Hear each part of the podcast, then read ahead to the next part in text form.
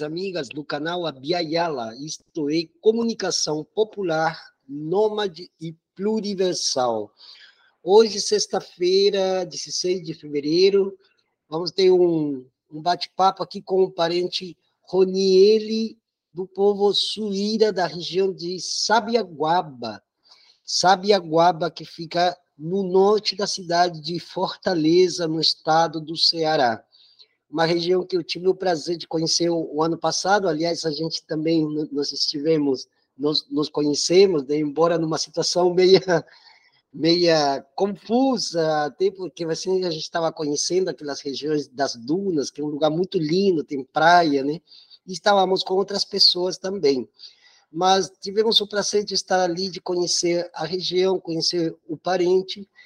E agora e vou dar voz ao parente Roniele para que ele se apresente, é, fale sobre a sua trajetória, fale sua história, né, de forma oral, como sempre nós costumamos fazer aqui no canal.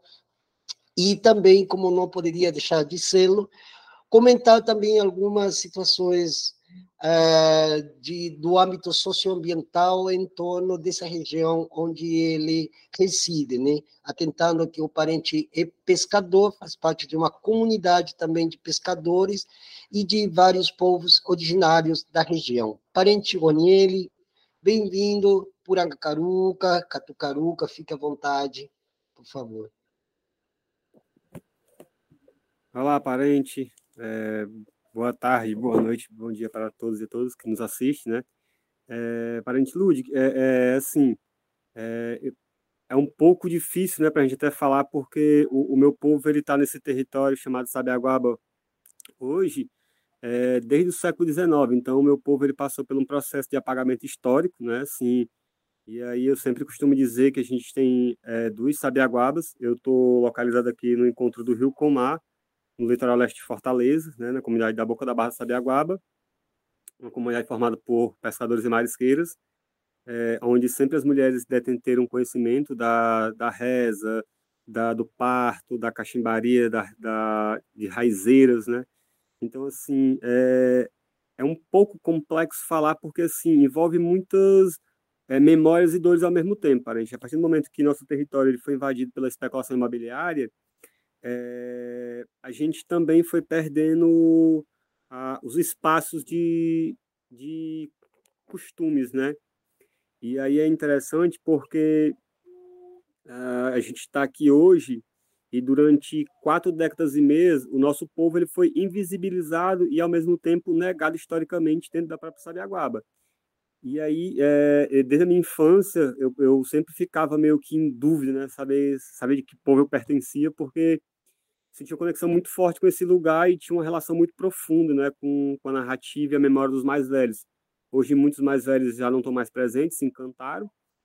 E a partir daí, a gente começa a, a, ter um grupo mais coeso aqui na Boca da Barra, no processo de expulsão, na década de 70. Né? A gente sofreu um processo de expulsão, onde a comunidade ela teve que é, procurar um canto para se refugiar. Então, o melhor canto que a gente encontrou na época era esse espaço, né? Então, o povo suíro ele estava em todo o território que é Sabiaguaba e Cocó. Então, tinha muitas áreas que os mais velhos falavam sobre isso. E quando foi em 2015, o, o Estado entra né, dentro da nossa comunidade com a proposta de criação do Parque do Cocó e nos ignora totalmente. Né? E aí foi aonde eu estava estava para o mar quando eu recebi a notícia, e aí a gente começou a fazer uma organização pela própria comunidade, né, algumas pessoas que moravam na comunidade, começamos a se organizar para poder lutar e reivindicar o direito à terra. Conseguimos, né, em 2000, entre 2018 e 2019, mais ou menos, foi consolidado um, um estudo e reconhecer a comunidade. É, infelizmente, desde lá para cá, é, o diálogo tem sido horrível, né? é, um diálogo que precisa ser intermediado por instituições, que nem no caso da Defensoria Pública da União, então a gente não conseguiu manter um diálogo saudável com o Estado. Né? Então, assim, infelizmente, ainda estamos abandonados, é, nossa comunidade não está sinalizada como é, é, a gente pediu é, isso dentro do plano de manejo, que foi criado pelo Parque Cocó, e, infelizmente, é, é isso que a gente tem é, se posicionado, né? que a gente não está pedindo um favor, né? a gente está pedindo que seja cumprido o que a legislação nos, nos dá como direito. E, assim, é difícil porque, é, para mim, que era só um jovem que estava vivendo da pesca, querendo sobreviver no seu território, ter que ser introduzido violentamente num processo de conflito, né? que nem foi a questão do Parque do Cocó.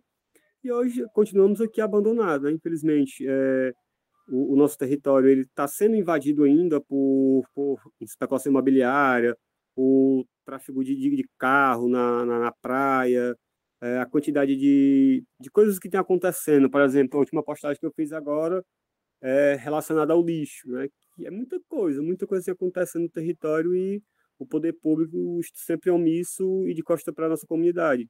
E, infelizmente, quando a gente se, se posiciona ou se manifesta, é, somos ignorados ou visto como, como sempre foi dito, né? Nós, nós não queremos é, que o parque cresça. Na verdade, a gente quer que o parque cresça, mas também reconheça que existe uma comunidade que faz parte do parque. Ela não está dentro do parque, ela faz parte, né?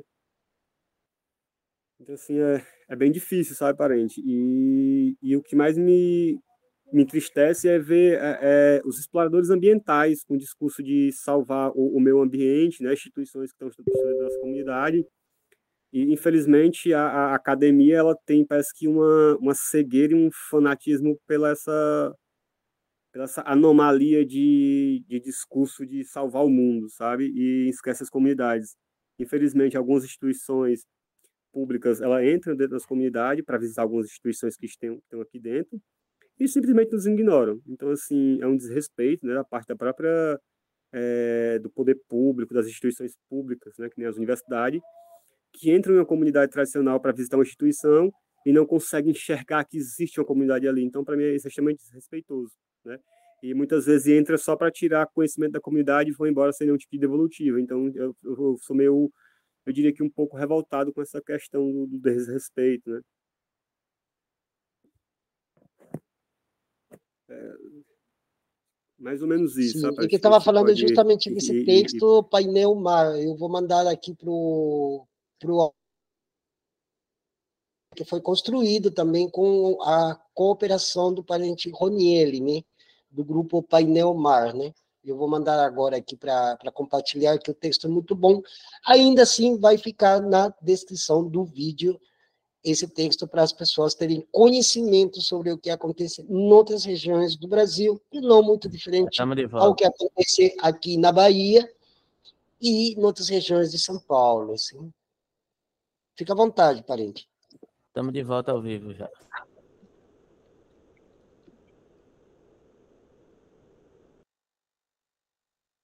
É, infelizmente, a gente fica meio que, às vezes, é, é, sem saber o que fazer, né? É muita luta pelo território para se torná-las visíveis, né? E, infelizmente, como eu bem coloquei na, na fala passada, é, nossas comunidades são invisibilizadas por exploradores ambientais, com o discurso de que vão salvar o mundo, né? É, que estão fazendo a, a, a, coisa acontecer e, infelizmente, é, se apropria do conhecimento, né? É, como, nossas comunidades têm sofrido bastante, é, eles chegam né, com o discurso de serem amigos, de que vão ajudar as comunidades, que eu acho isso uma coisa ridícula, na verdade, eles que entram nos nossos territórios, se apropriam do nosso conhecimento, ocupa espaço de poder com nossas narrativas e se promove, né? E muitas vezes a academia ela entra em nossos territórios para nos explorar também no nosso conhecimento, no nosso saber e não nos enxerga, né? Que nem o caso da, da nossa comunidade.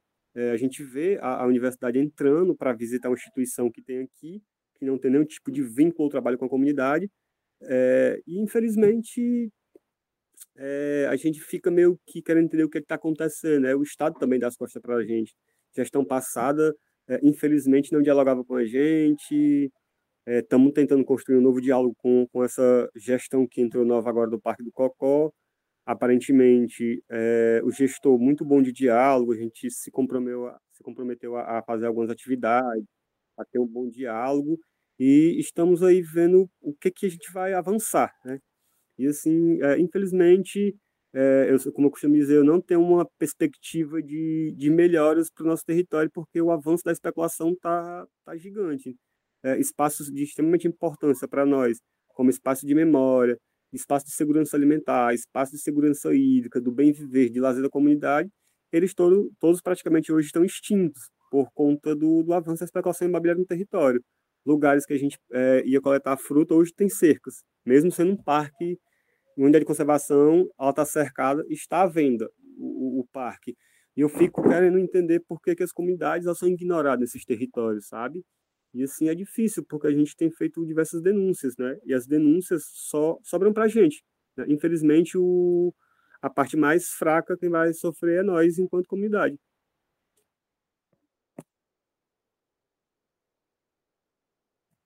Bom, depois desses problemas técnicos aqui, enfim, a gente estava comentando sobre esse, esse painel mar, né, que eu estou vendo aqui agora através da, da tela do meu computador, que o companheiro Alberto está passando aí, né?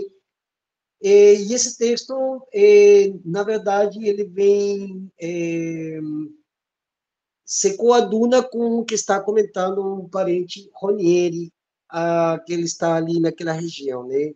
De Sabiaguaba, ali em Fortaleza, né? É, que é uma região que, inclusive, tem a casa do José de Alencar, né? Acho que a casa dele também fica naquela região, né? parente.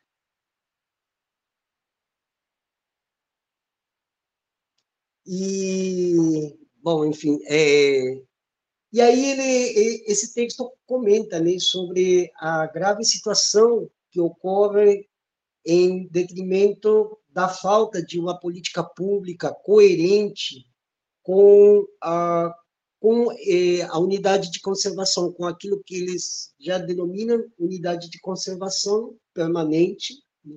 Esse texto, vou voltar a repetir, né, foi feito por dois pesquisadores, acho que são, é, são dois autores que se debruçaram sobre o, o caso do Parque Estadual de Cocô, no, Ceará, na qual também está o parente Ronieri aqui nesse texto. Né?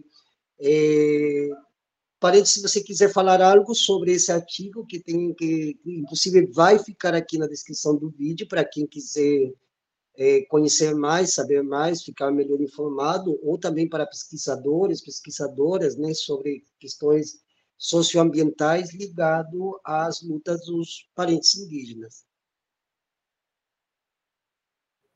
É, parente, é assim, a gente tem, tem construído vários trabalhos né, com alguns técnicos é, é, alguns produtores, é, dentro dessa perspectiva de, de dar uma sinalização, de falar um pouco sobre o, os impactos que têm ocorrido no território, né, principalmente nessa questão da, da segurança hídrica, segurança alimentar, é, onde nosso povo ele sempre é, sobreviveu da, do território. Né? Então, o território ele é memória viva, né?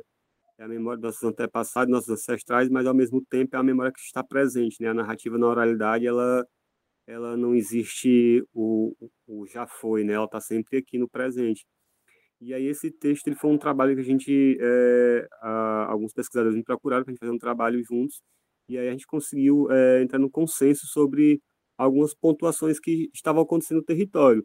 E assim, é, tem muitos pesquisadores que são muito sensíveis, né? Acho que assim, acho que alguns trabalhos que aconteceram é, ao longo de, desse processo de criação do Cocó, a gente conseguiu se aproximar de, de, de pessoas que foram, é, eu diria que se permitiram a, a entender o que, que é a narrativa e a oralidade dos povos tradicionais. E entender como é que essa, essa cosmovisão de identidade de território sem ser essa visão cartesiana, né? Então a gente conseguiu apresentar alguns trabalhos bacanas, porque essa até a demarcação física na verdade é uma visão cartesiana né? Porque nossos povos eles não estão regrados a um espaço dimensional parado né? Tem essa é, é um, é um povo que está em movimento é um povo que está em circulação é um povo que se relaciona e faz parte dessa natureza viva né? Então não dá para dizer que que está cristalinizado essa ideia da cristalização de parar fixar e cristalizar as coisas eu costumo dizer que isso é um pensamento do Ocidente branco, sabe? Que tem que tudo tem que estar tá registrado, tudo tem que estar tá parado.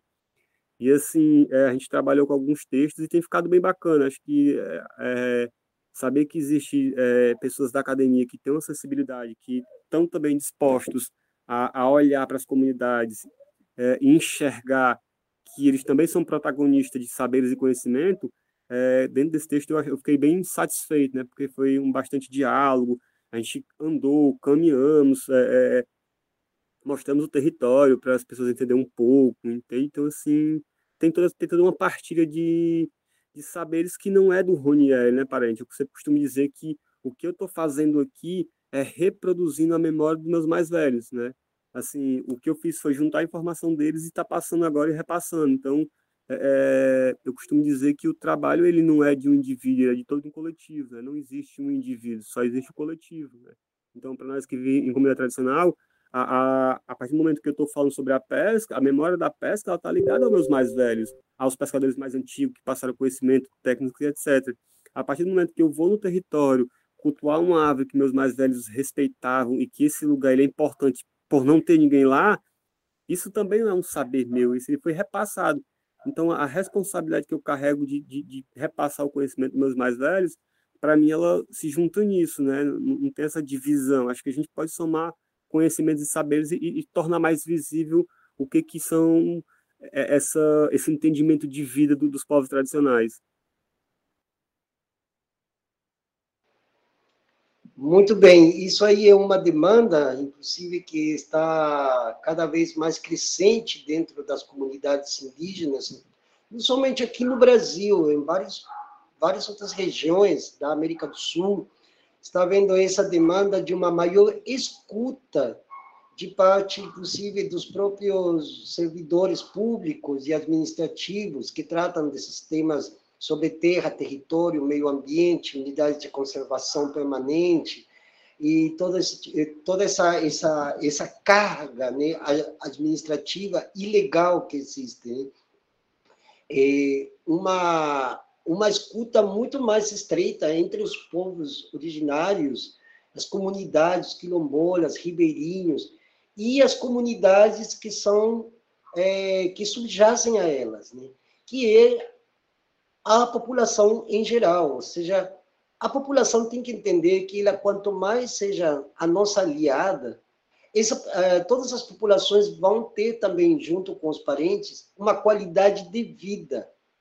Pouco se fala de qualidade de vida, sempre se fala de, de, de política pública eh, como se fosse algo funcional apenas para reconhecimento técnico, administrativo e legal. Mas a qualidade de vida trata-se justamente de poder manter os poucos, é, as poucas áreas ainda protegidas ou deferidas pelo poder público, para que elas se constituam como justamente a defesa que a população em geral vai ter em relação a essa qualidade de vida, entanto que parques bem é, com boa, é, bem protegidos, bem reservados, né? Entanto que uma é, especulação, e, e, bom, o próprio termo especulação já define seu caráter estratégico maligno, né?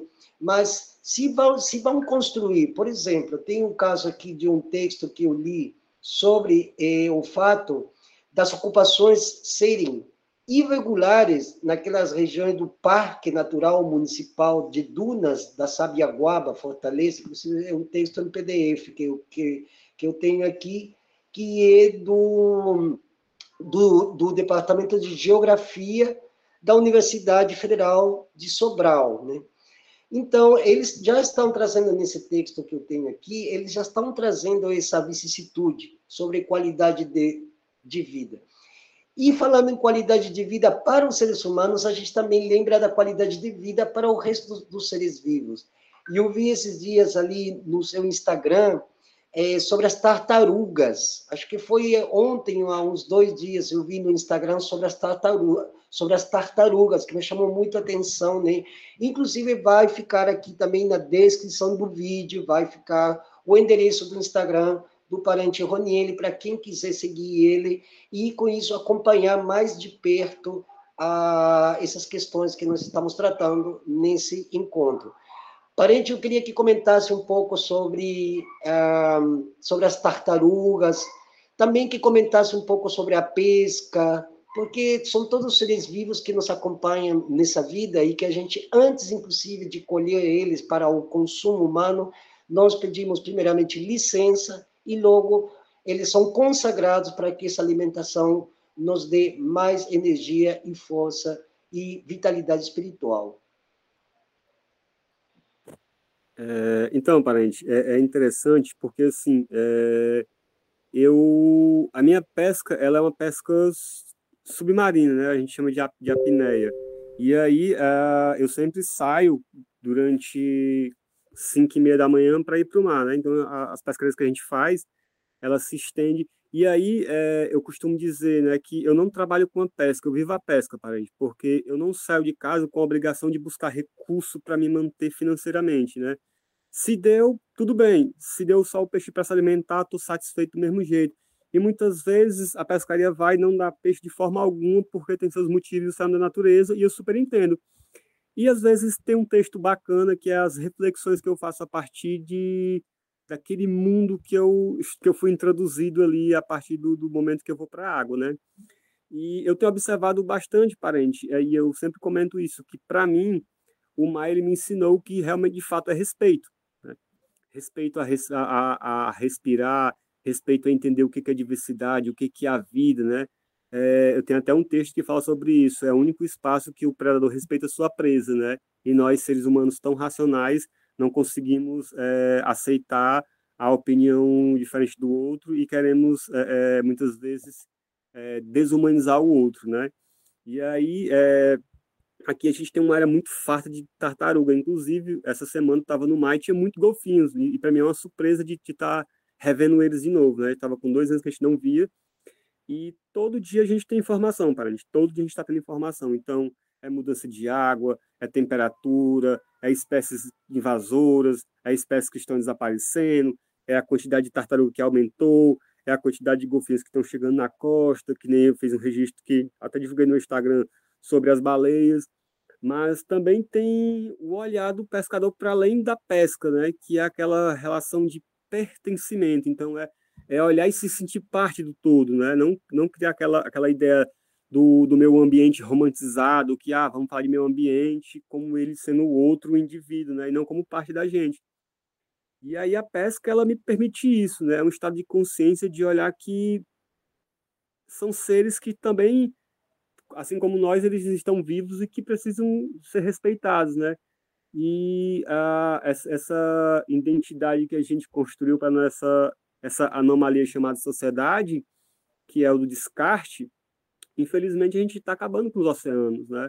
A quantidade de resíduos que são descartados. Então, tudo isso afeta diretamente o peixe, indiretamente me afeta com o passar do tempo. Já está afetando as populações diretamente, né? Porque tem os impactos que vão ocorrer a partir daí.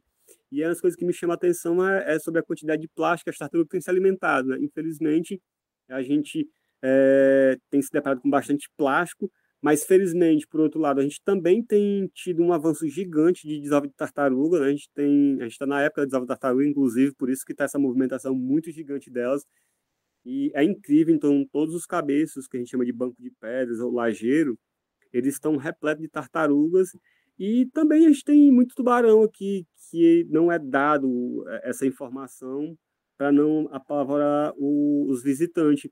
Mas o que chama atenção, parente, é o, o quanto e o como nossa cadeia alimentar está estável.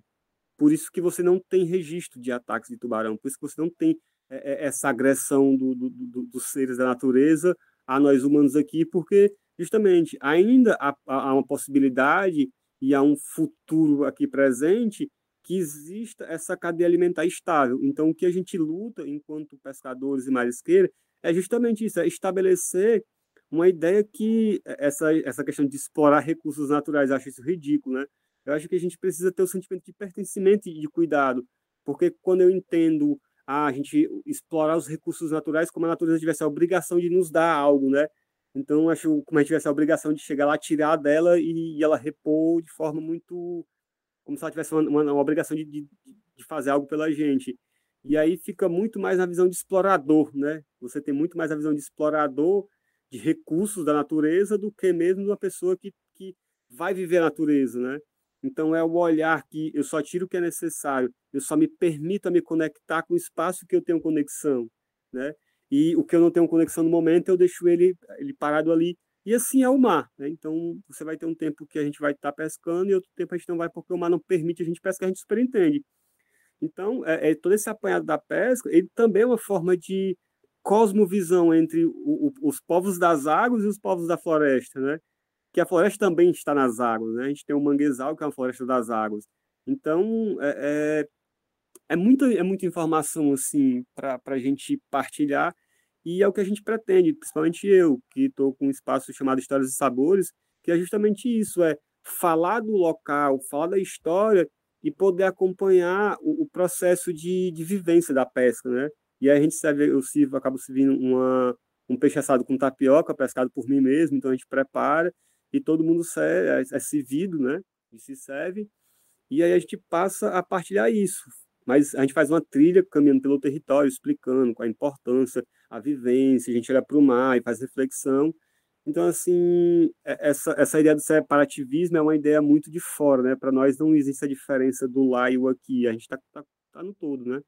É assim que eu, tento, eu, eu tenho observado e descrito é, é, essa visão do, do que, que somos enquanto parte e lutamos para defender o nosso território.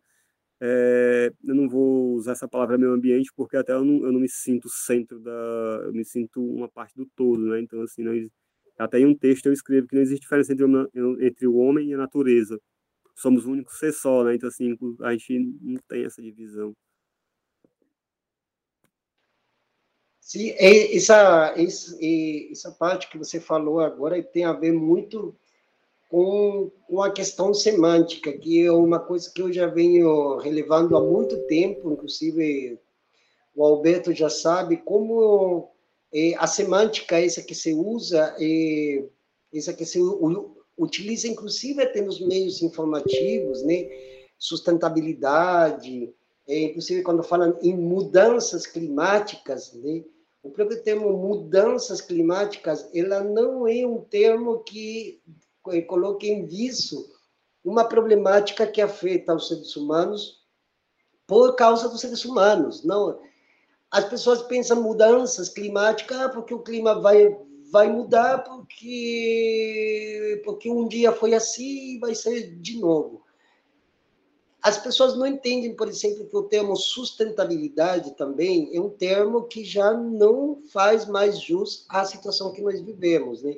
Meio ambiente, quando a gente prefere às vezes se referir como cosmosfera, né? Que todos nós somos parte dessa cosmosfera, tudo que nós vemos desde uma estrela, uma árvore, até. Oh, esse aqui é Sabiaguaba, né? É uma fotografia que eu achei aqui a mais. Mais ou menos a mais é, panorâmica sobre a, a região, né?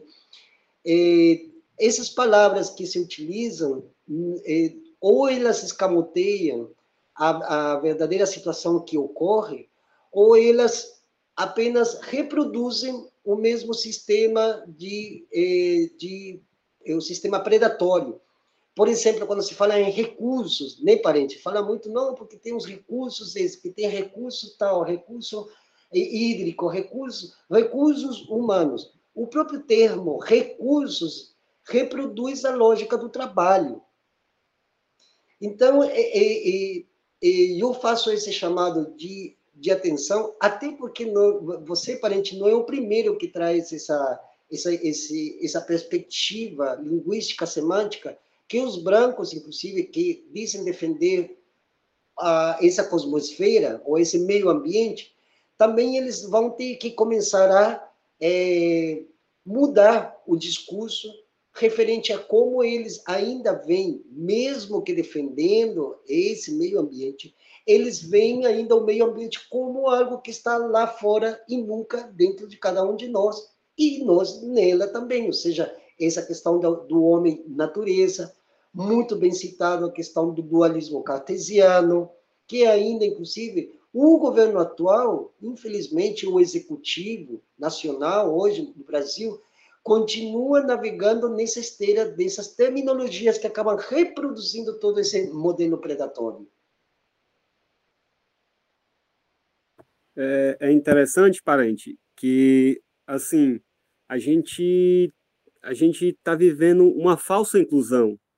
Eu costumo dizer que essa anomalia chamada sociedade ou a cidade, é, ela, ela nos coloca numa falsa inclusão horrível, porque há um discurso de incluir os povos indígenas, há um discurso de incluir os povos tradicionais, há um discurso de incluir os povos ribeirinhos, há, há um discurso de incluir as minorias, né, que na verdade nunca foi minoria, somos maiorias, é, justamente para nos convencer, né? Mas na verdade somos separados em bolhas sociais totalmente diferentes para que os interesses sejam tratados de forma diferente. Então você tem a percepção que que somos minorias.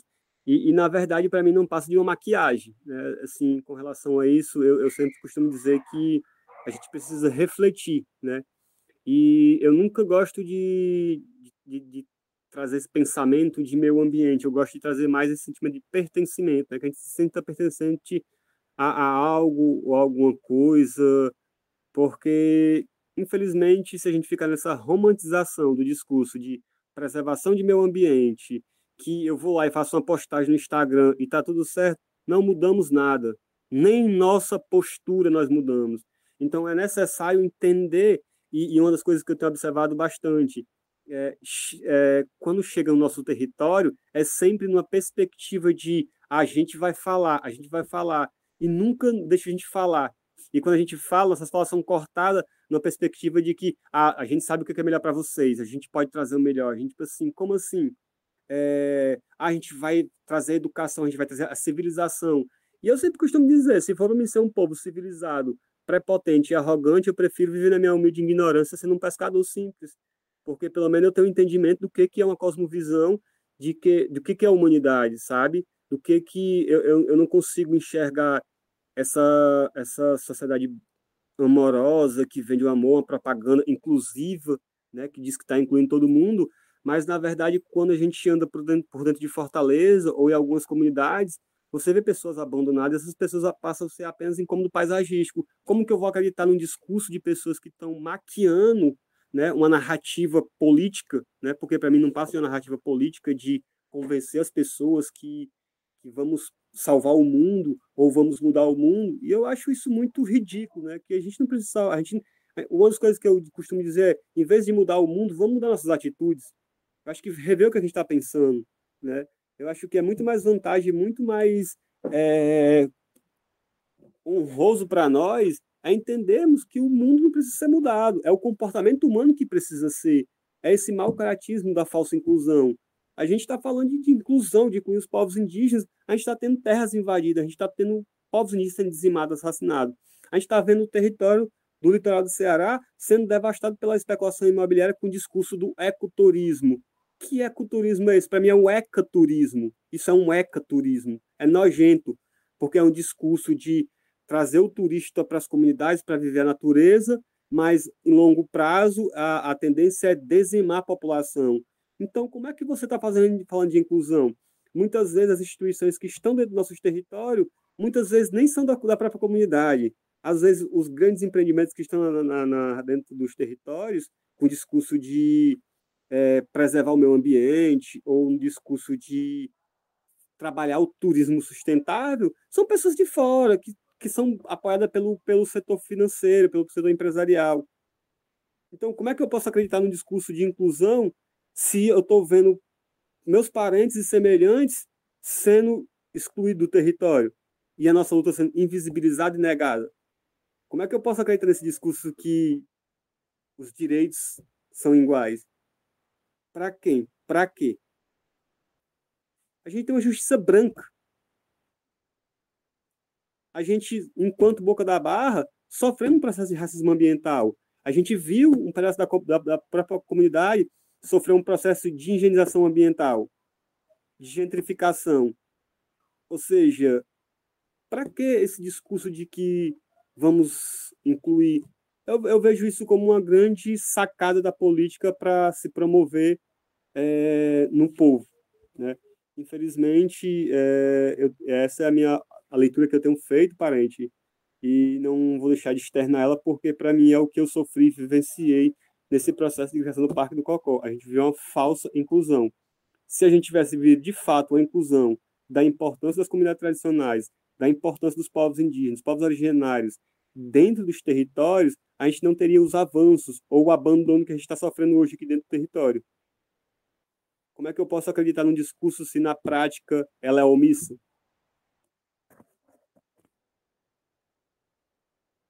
Exatamente. Inclusive, é, quando eu, por exemplo, falando em primeira pessoa, né, eu trabalho muito aqui com os parentes, principalmente das regiões do norte e, e nordeste. Né?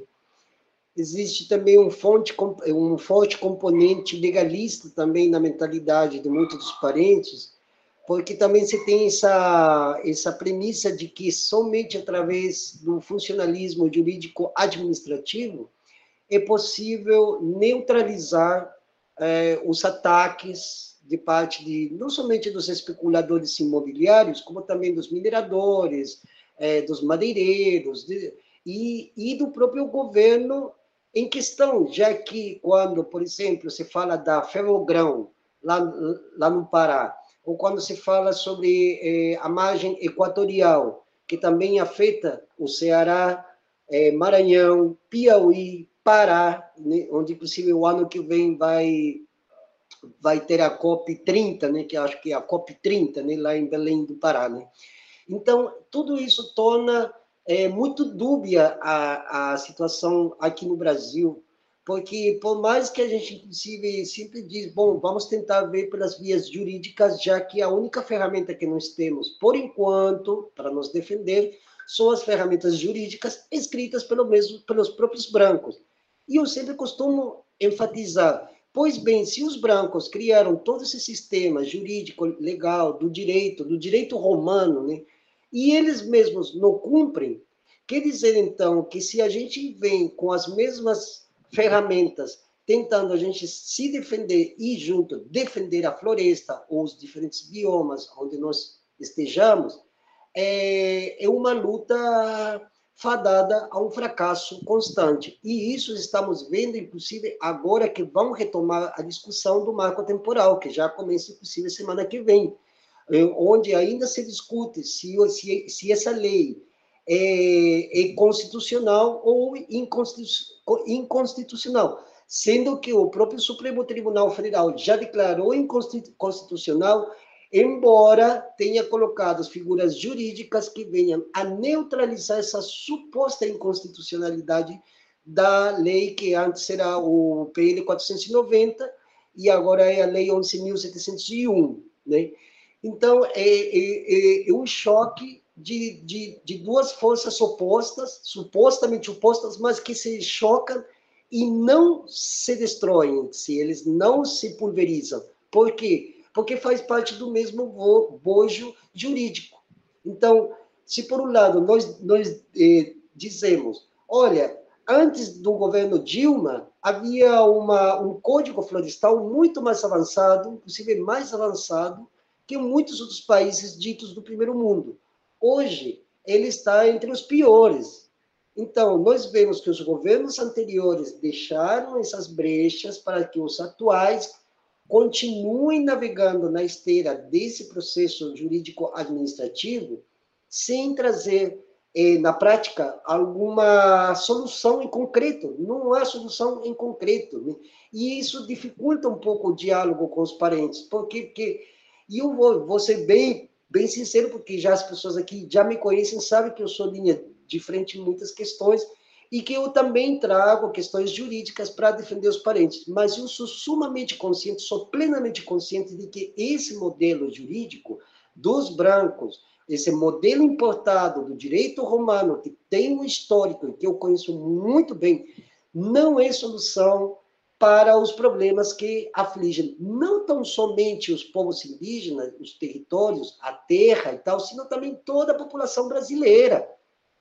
E por isso que eu, quando a gente faz um chamado à população brasileira para ser a nossa aliada, não é uma aliança ideológica, é uma pauta humanitária que nós levantamos em função de quê? De que a gente está defendendo a vida dos parentes, a vida dos não humanos e a vida de toda uma população, principalmente das grandes capitais, que são as que já estão sofrendo os primeiros embates, produtos dessa desconsideração política. Né? É, a degradação ambiental que existe ali, por exemplo, eu vendo mapas aqui, qualquer pessoa pode entrar no mapa do, do INPE, né? E pode ver que a degradação é, ambiental que existe ali, resultante exatamente dessas ocupações irregulares, que eles mesmos sabem que são irregulares. E mais, as construções das casas são irregulares, porque existem superfaturamento, porque existem desvios de, de verbas, né? existe também um furto de, de materiais de construção, ou seja, existe todo um, é, é, é, é, um cartel que se complementa em si com outros pequenos cartéis que se, se dedicam a surrupiar né, é, elementos que, que supostamente fa, é, fazem parte ou fariam parte de uma construção de uma casa, de um, de um parque, de um. É, agora tem um Sabiaguaba Park, ainda coloca nome em, em inglês, né? Park. Né? Então, nem sequer eles se preocupam, pelo menos, de trazer no nome alguma coisa que tenha a ver com o conhecimento das comunidades, dos povos que se encontram ali.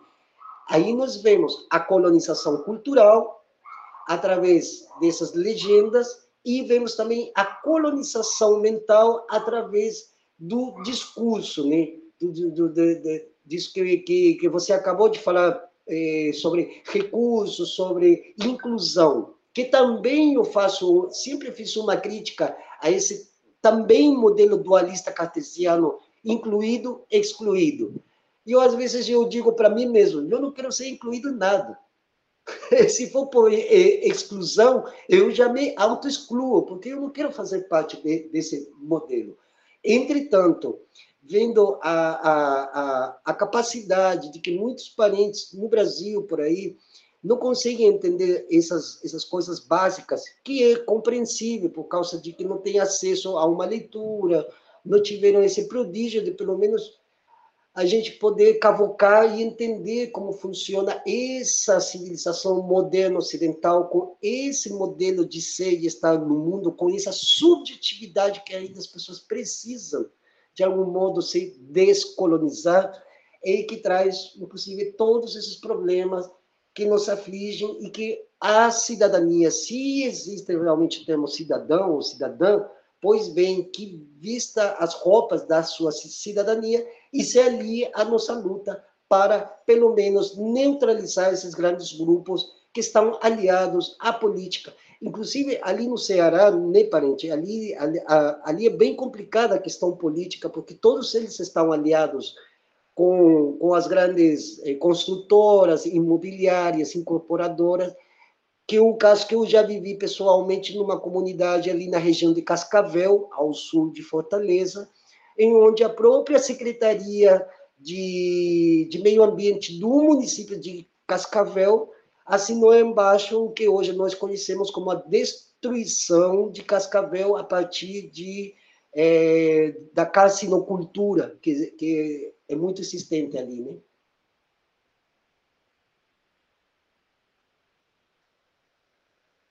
É, é interessante, parente, que eu, eu sempre tenho falado muito, Luiz, é, o seguinte, a gente, a gente foi domesticado, né? Muitas pessoas não gostam dessa palavra porque se sentem ofendidos, mas nunca perguntaram quando tentaram nos assassinar e nos exterminar se a gente estava se sentindo bem ou confortável. E às vezes, quando a gente fala uma palavra que foram, fomos domesticados, né, no, no geral, é, é, interessante que toda história tem três lados. Né? E sempre a gente vê a, a história do colonizador, né, do opressor, com o discurso de que vai nos ajudar. E aí tem, tem a história de quem, de quem se submeteu à regra da, da, da domesticação, da, da, da da, opressão do colonizador, né? E teve aqueles outros que não é, aceitaram. E aí tem uma coisa interessante, os discursos, né? Existem três discursos que é interessante. O discurso do colonizador, de quem foi colonizado, e o terceiro discurso, que é o, do, o, o discurso de quem foi expulso ou excluído, né? E aí, dentro do contexto histórico, eu, eu lembro muito bem aqui da, da nossa comunidade, da Boca da Barra, principalmente, quando a gente foi buscar o, o que eu fui buscar um pouco do contexto histórico da Sabiaguaba, né? Então tinha tinha um núcleo que contava uma, uma história e uma versão muito parecida com a de quem oprimiu, né? Então, ou seja, os oprimidos tinham uma versão muito parecida com a dos opressores. E aí eu. Mas aquilo me incomodava porque a história se tornava sempre a mesma coisa. E aí eu fui buscar a história dos, dos mais velhos. E quando eu fui buscar a história dos mais velhos, era interessante, porque a história dos mais velhos era uma história de revolta. Só que era uma história que até eu escrevi um texto sobre isso, que se chama O Rastro de um Povo Invisível. Eles falavam e não concluía. Então você tinha que sair procurando aquela palavra que eles, que eles deram. Ou, a, a, o, o final da conversa que eles encerraram. E a partir daquilo ali eu comecei a refletir, né? O como a gente é, não se não questiona as palavras que a gente é, é, é domesticado. Infelizmente, o que a gente tem hoje dentro dessa dessa projeção de salvar o meio ambiente, de proteger, a gente não tem, eu, assim, eu, eu não tenho nenhuma perspectiva de, de dias melhores. O que eu estou vendo é, principalmente aqui no estado de Ceará, é, eu, eu, nunca consegui entender como é que a, a Secretaria de Meio Ambiente ela anda junto com a Secretaria de Turismo.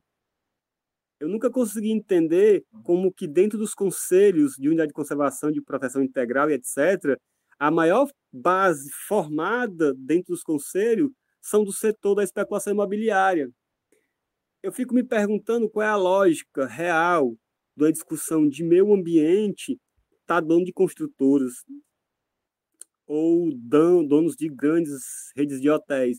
Então isso me chama atenção para uma coisa muito simples, é falar do óbvio. O óbvio é que ah, para mim é, essa é uma grande sacada de falar do meio ambiente de proteger a natureza para entregar, sabe? Então, assim, eu não vejo nenhuma, eu não vejo nenhuma, nenhuma perspectiva positiva. O que eu vejo negativo, se os próprios órgãos liberam, né? A gente, o, o maior exemplo ridículo que a gente tem aqui é a própria beira-mar, entrando dentro do mar e avançando com grandes prédios e grandes construções, e o povo originário dali foi excluído, exterminado e jogado para qualquer outro canto. Então, eu não consigo acreditar que a gente vá, vá ter uma política pública realmente de fato, porque a gente tem uma narrativa de política pública, mas políticas públicas é, de fato é, é, concretas não consigo enxergar, aparente. É, assim, infelizmente, eu não consigo ver uma política pública onde a gente consiga dialogar e ter uma ação direta do Ministério Público, estadual, do Ministério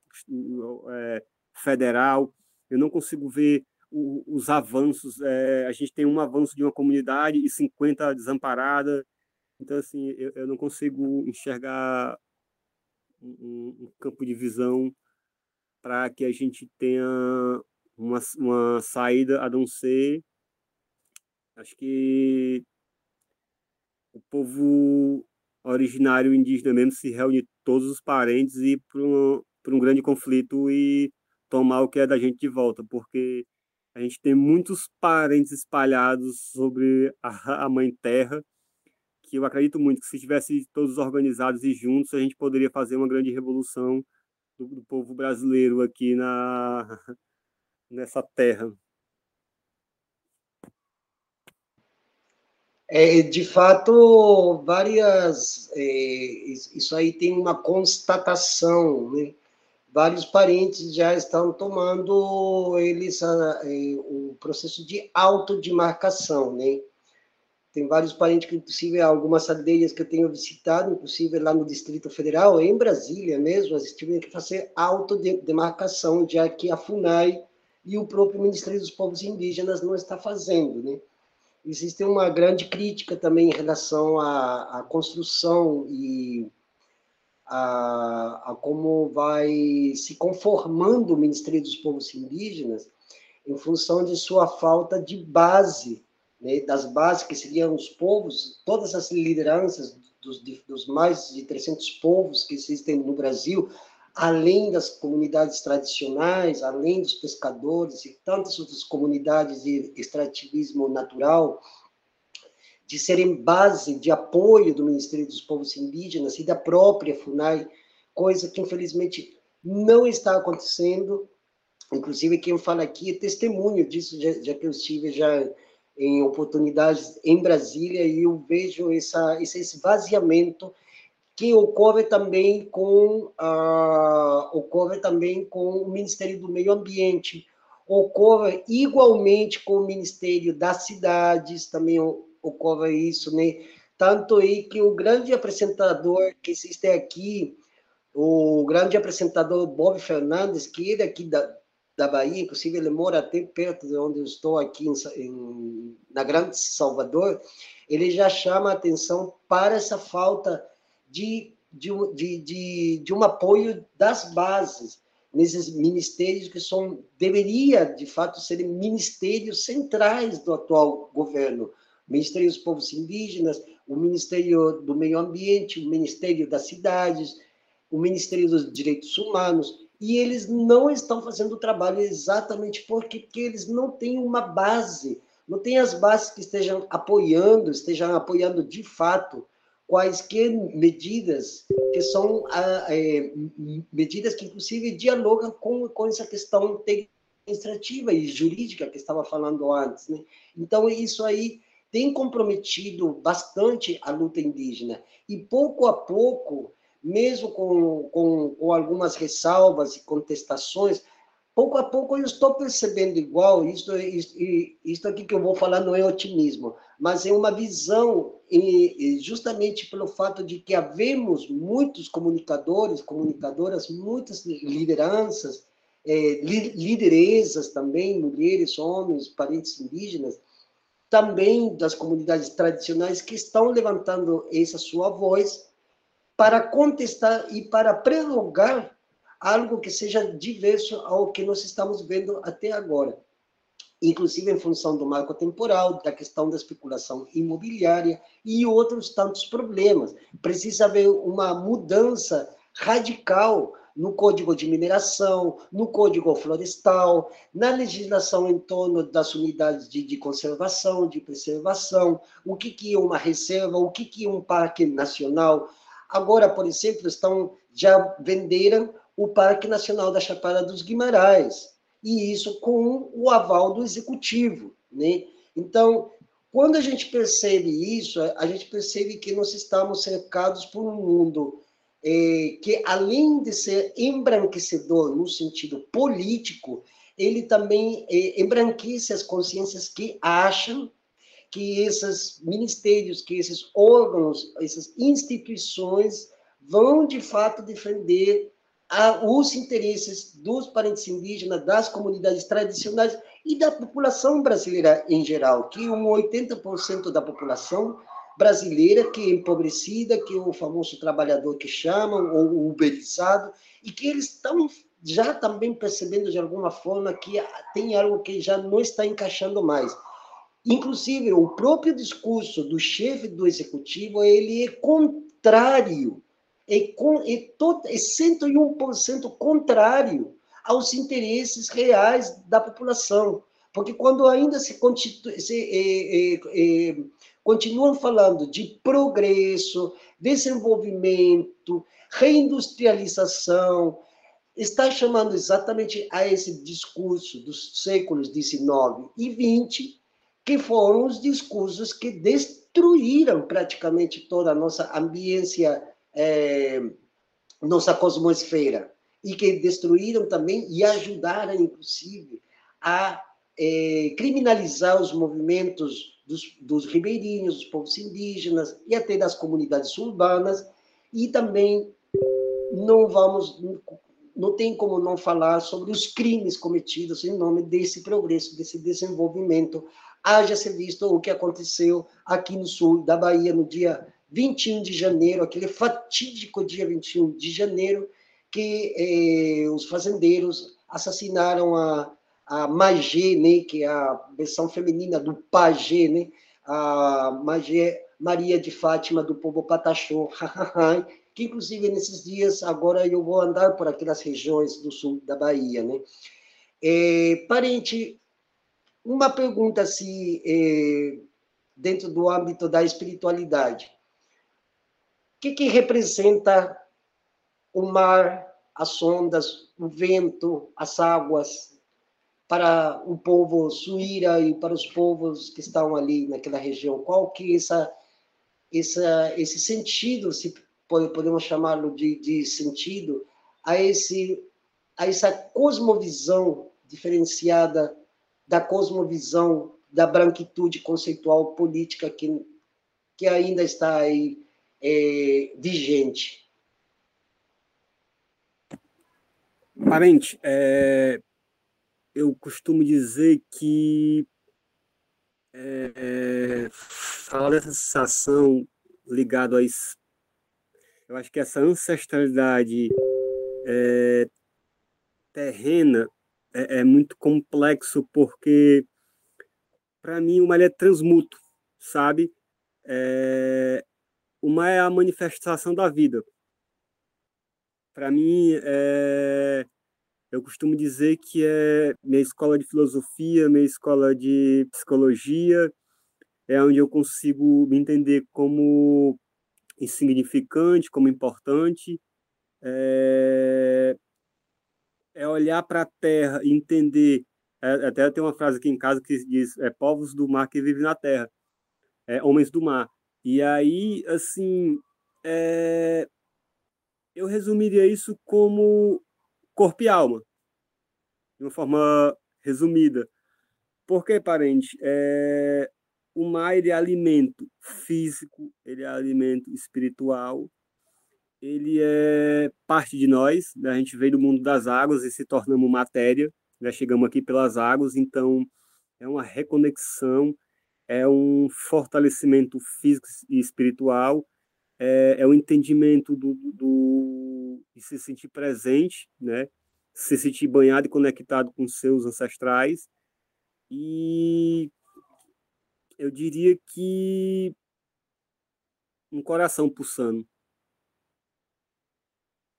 Eu acho, eu, eu definiria de uma forma mais simples assim, com essa palavra, um coração pulsando, porque o que você sente, o que você vive, o que você partilha com, com a comunidade, as memórias, as histórias, os desabafos, as alegrias e a tristeza, e a forma que o povo olha para o mar e fala sobre o mar, para o mar, é, é, como se fosse o coração batendo para manter o corpo vivo. Então, assim, é, é muito incrível, não dá para descrever com palavras, porque é uma sensação muito profunda, né?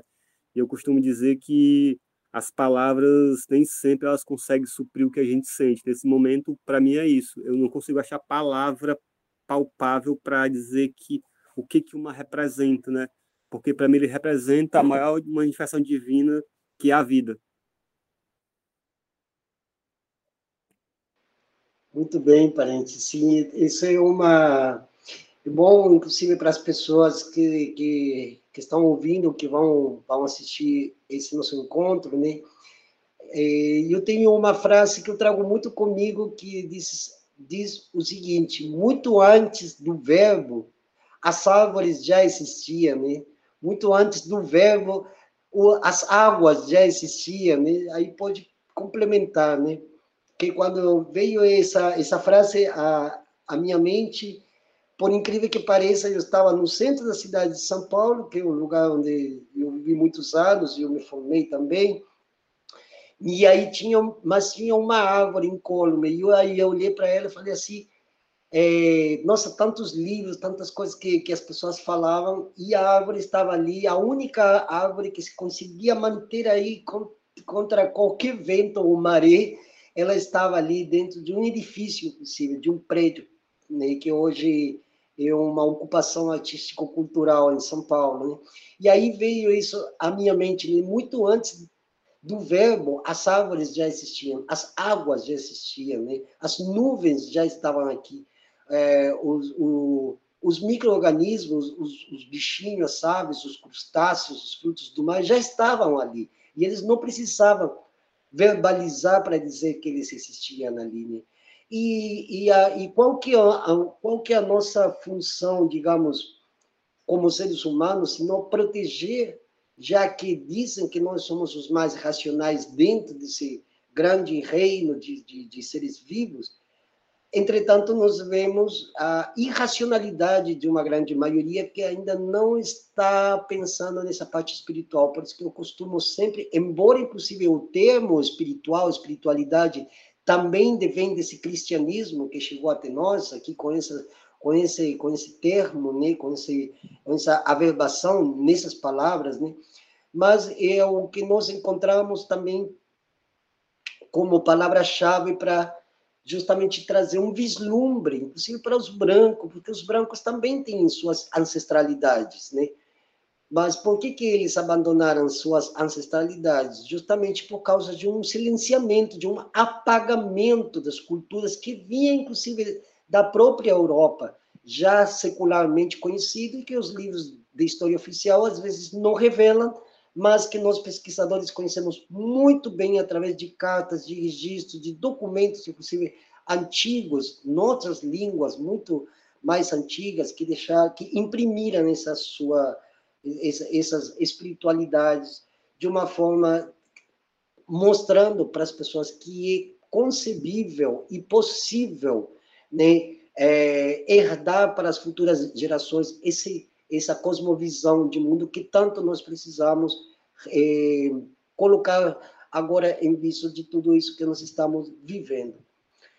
É, parente, você queria é, mais algumas considerações, falar um pouco mais sobre a realidade territorial, vivencial que você, onde você se encontra ali, naquela região de Fortaleza, Sabiaguaba. Sabiaguaba é um nome indígena, né? Você sabe qual que é o significado? É, parente, é, até onde a gente conseguiu é, encontrar, identificar, a palavra Sabiaguaba, ela é encontrada no Iengatu, que significa comedor do sabiá, né? Provavelmente era um lugar onde as sabiás se alimentavam, né? E, por incrível que pareça, Rio Cocó significa também no, no, no parece que é o Tupi, se não me engano, que é área agricultada ou área de roçado, né? Tipo assim, foram os dois nomes que, que repassaram, né? Então, assim, era uma área que sempre o povo ocupou. Mas aí tem uma coisa interessante, parente, é que é, com relação à questão de nós, seres humanos racionais, eu, eu fico me perguntando né, como, como a, a mentalidade humana é arrogante e prepotente, né? Dizer que um animal ele não é racional, né? É como é que você pode falar do outro, sabe? Eu sempre costumo dizer que o bicho mais incrível para mim é o passarinho maridono que nunca é. fizeram curso de engenharia e conseguem construir uma casa e um ninho, entende? Assim, então, os caras não são, ah, é só instinto, então nós também só temos instinto, né? E uma das coisas que mais me chama atenção é como é difícil as pessoas entender o que é o silêncio. De chegar no rio e ficar calado, de chegar na floresta e saber que existem seres ali, que habitam forças espirituais ali, que muitas vezes você só vai para contemplar e olhar, né? Então, assim, é, não dá para dizer que, que os lugares são apenas uns espaços paisagísticos, né? mas existe a presença. Inclusive, aqui na nossa própria comunidade, tem dois espaços que para nós é muito sagrado. É, um sagrado porque é onde a gente repassa o, o saber tradicional da, da, da mariscagem, onde as mulheres levam as crianças para. Na verdade, elas vão fazer a pesca do, do sirimole, a coleta, e elas levam as crianças. Então, é um repasso de conhecimento é, de forma tão natural e tão orgânica que não tem esse dom da verdade, é o dom do saber, né? As crianças vão aprendendo com o que elas entendem ali, né? Não é essa questão do certo ou errado. Mas é interessante que é, a gente luta muito aqui pela comunidade para que a gente seja reconhecido e tenha nossos direitos garantidos, sabe, parente? E fazendo as considerações, é, aproveitar esse espaço oportuno que o canal Abiaiala Pindorama está disponibilizando para a gente poder falar também agradecer aqui ao Parente Lúdico é, é, por estar nesse espaço de voz, né? É, e sendo também um parceiro para divulgar a, o, o, o, abandono que nossa comunidade tem sofrido por parte do, do poder público, é, para mim e para a comunidade também é importante, né? porque a gente também torna isso mais visível e a gente consegue entender que a gente também tem, tem parceiros que estão é, fora da, da, da cerca ou, ou da visão cartesiana da comunidade. Então, parente, eu só queria desde já agradecer demais por esse momento tão oportuno e de poder desabafar um pouco sobre o que a gente vive dentro da comunidade e muitas vezes pessoas que frequentam a comunidade elas não conhecem a história, né? E eu queria muito deixar aqui uma palavra aqui para os visitantes que vieram para a comunidade, quem assistir esse vídeo, principalmente, é que quando chegarem em territórios que têm comunidades que vocês forem visitar instituições que estão dentro de territórios, procure saber da população tradicional, procure saber das pessoas, não dê credibilidade totalmente só para as instituições, porque muitas vezes instituições dentro do território é uma forma de invisibilizar o povo originário, o povo tradicional. Então, o que é que eu digo para vocês? Que eu não sou contra as pessoas entrarem nas comunidades, eu sou super a favor, mas que respeite e saiba que debaixo dos pés de vocês existe uma história centenária, muitas vezes milenar, que os pés não conseguem tocá-la, mas se vocês derem ouvido aos protagonistas da comunidade, vocês de fato vão sentir o que é a história originária, não a história de um invasor que chegou e está contando uma versão a partir do ponto de interesse dele. É isso, parente. Isso, muito bom. Eu agradeço muito sua presença, parente. Já fazia um tempo já que eu queria muito que você viesse com suas palavras a comentar sobre essas vicissitudes, essas inquietações, que também são vicissitudes e inquietações de muitos parentes. E eu aqui, inclusive, vou aproveitar de falar que já nós estamos na hora de organizar uma nova confederação dos tamoios, ou dos tamuia, né? Já está na hora. E agora incorporando outras outras, outros segmentos sociais a essa luta, né? inclusive os próprios brancos pobres, os brancos que apoiam, inclusive, que estão dentro dessas instituições, que eles têm que ser é, avenir mais com as nossas lutas, compreendendo a nossa cosmovisão, o nosso modo de ser e estar no mundo. É, quem fala aqui, por exemplo, às vezes as pessoas ficam muito estranhadas, porque é, muito estranhas, elas, muito esquisitas, elas acham, por exemplo, um parente que está ainda, mesmo aqui na, na Grande Salvador, e estando dentro de um modelo de, de cidade, é, nesse pequeno espaço onde eu estou, já tem árvores, já estou plantando, e isso é um modo de ser indígena todos os lugares onde a gente passa, a gente joga uma semente, de que seja você planta um chuchu, você planta um tomate, você planta um manjericão, que dirá então plantar uma árvore.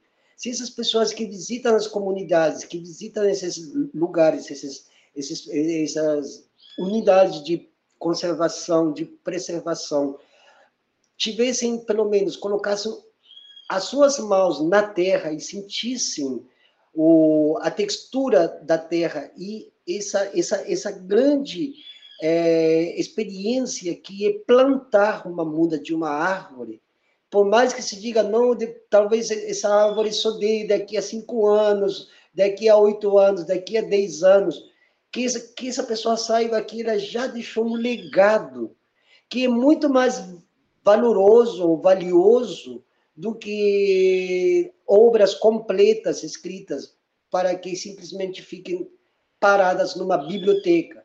A, a, a, o plantio de uma muda de árvore, de uma, de uma semente, de um caroço, de, de uma manga, de uma bananeira, já essas pessoas podem saber que já estão exercendo essa espiritualidade que ela devém da terra, ela provém da terra. Né? Os conhecimentos da terra são as que promovem exatamente o conhecimento e a sabedoria dos, de nós ditos humanos, né? E para isso precisamos, como tal qual falou o parente Ronieri aqui, é, de chamar essa coletividade, de chamar essas pessoas, fazer oficinas, dar cursos, que, que, que as próprias pessoas da, das instituições acadêmicas, neste caso, por exemplo, das universidades lá no Ceará, Convidem os parentes, convidem pessoas das comunidades para justamente estabelecer esse vínculo através desse conhecimento, dessa sabedoria que está atrás de todo conhecimento é, originário. Parente, muito obrigado. Catu, estou muito feliz aqui, muito contente pela sua participação. Agradeço também o canal GAP Filosófico, grande parceiro, o canal também Leitor Subversivo, grande parceiro. E eu acho que daqui a um tempo vamos ter outras parcerias com canais que estão pouco a pouco se interessando nessa nossa é, narrativa, que não é uma narrativa, são oralidades que cada um de nós, de diferentes povos, nações, etnias, comunidades, como queiram chamá-lo, trazemos junto de cada um de nós, né? Aqui o, a nossa ancestralidade mapuche, no caso de quem fala aqui, está também muito vinculada e ligada a essa forma de cosmovisão que eu sei que muitos parentes, muitas comunidades, muitos povos de Pindorama também eles têm. Então, é hora de a gente se ligar nesse vínculo, nos unirmos para enfrentar de forma mais prática, mais concreta, esses dilemas que hoje a grande institucionalidade jurídico-político-administrativa não está conseguindo sequer neutralizar. Né? Parente, muito obrigado mais uma vez. Saudações ancestrais. Até a próxima. Sim? Até a próxima. Gratidão. Gratidão a você, parente.